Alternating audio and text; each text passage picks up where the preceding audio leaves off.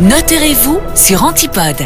Aujourd'hui, dans notre séquence Notez-vous, nous avons la chance, le plaisir et le privilège de recevoir Maître David Rémy et nous abordons avec vous, Maître Rémy, euh, la thématique immobilier et plus particulièrement l'aspect budgétaire. Alors Maître, quels sont les conseils que vous pouvez nous donner si on souhaite acheter une maison ou un appartement? Le premier point d'attention est de consacrer son budget. Son budget effectivement nécessaire à l'achat du bien, mais aussi aux travaux qui vont être générés par cette acquisition, ainsi que les frais. Les frais d'acquisition qui comprennent tout d'abord les droits d'enregistrement, la TVA, les frais de recherche, le salaire du notaire, bref, toute une série de frais obligatoires pour passer l'acte notarié. L'ensemble de ces frais coûte relativement cher, on est entre 10 et 20% du prix d'achat, ce qui n'est évidemment pas négligeable.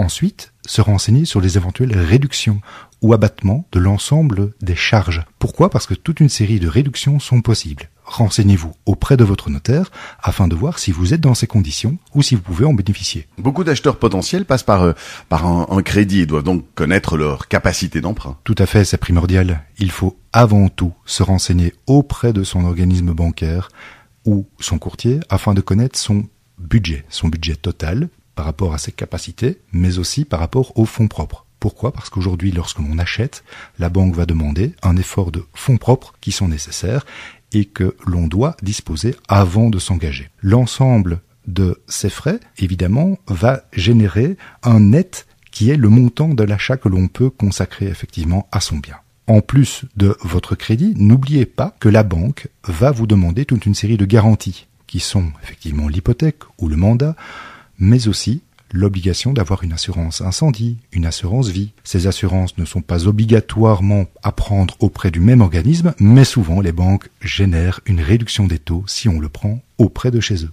Un dernier conseil peut-être? Renseignez-vous aussi auprès de l'ensemble des régions, communes et autres pour obtenir l'ensemble des prêts, aides et primes par rapport à l'ensemble des travaux. Vous pouvez aussi, et je vous encourage, à simuler l'ensemble des frais de votre acte d'achat, emprunt, crédit et autres sur le site notaire.be et en vous renseignant auprès de votre notaire afin de voir si vous pouvez bénéficier d'une réduction ou autre. Merci beaucoup Maître Rémy, on vous retrouve la semaine prochaine. Merci.